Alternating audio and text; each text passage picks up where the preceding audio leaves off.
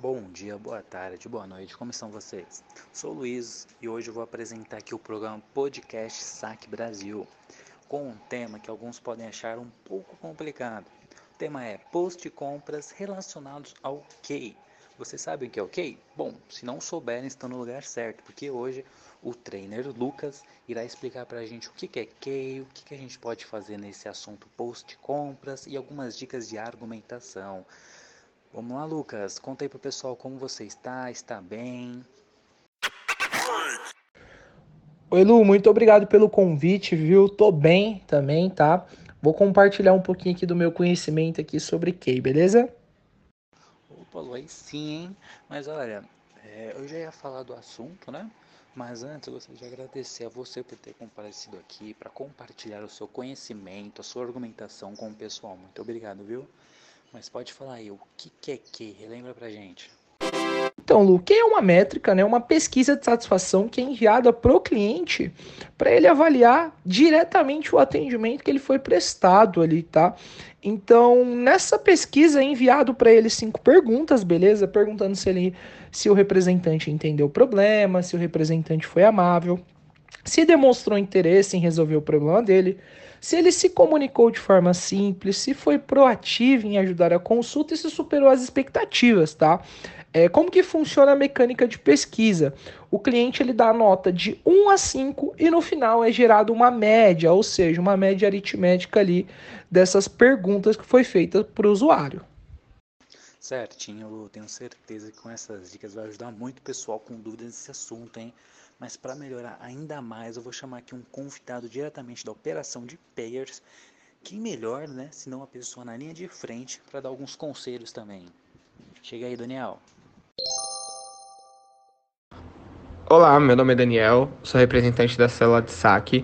Então vou trazer para vocês um pouco da minha visão para desenvolver uma boa argumentação ali durante o atendimento.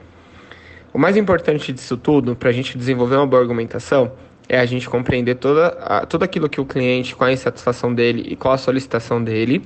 E a partir daí, tendo um, um bom domínio do processo, lendo é, os fluxos e as soluções apresentadas, a gente conseguir desenvolver uma boa argumentação com base no processo.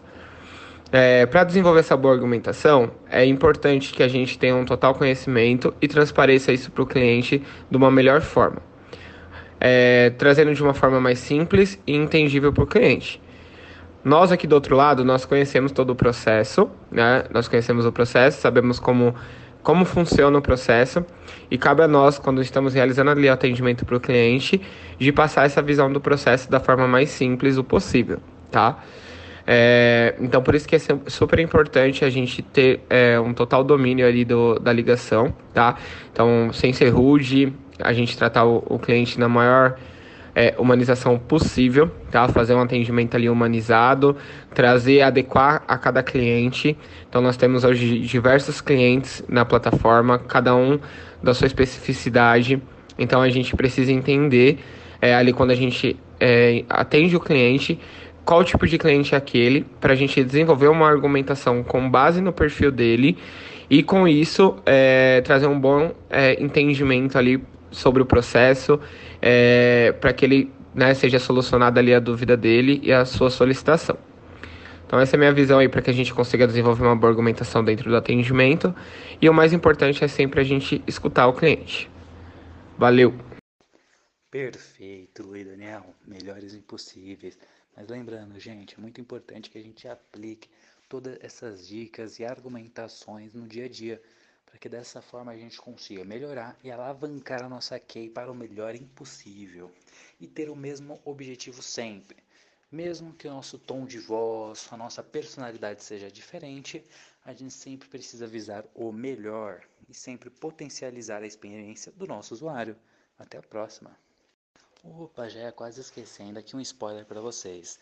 Daqui a alguns dias a gente vai lançar um outro podcast aqui com outros assuntos importantes para melhorar o nosso atendimento no Mercado Pago. Então, se alguém quiser ou tenha interesse em participar desse podcast, pode preencher esse forms que eu estou deixando aqui no finalzinho. Fechou? Até a próxima, pessoal.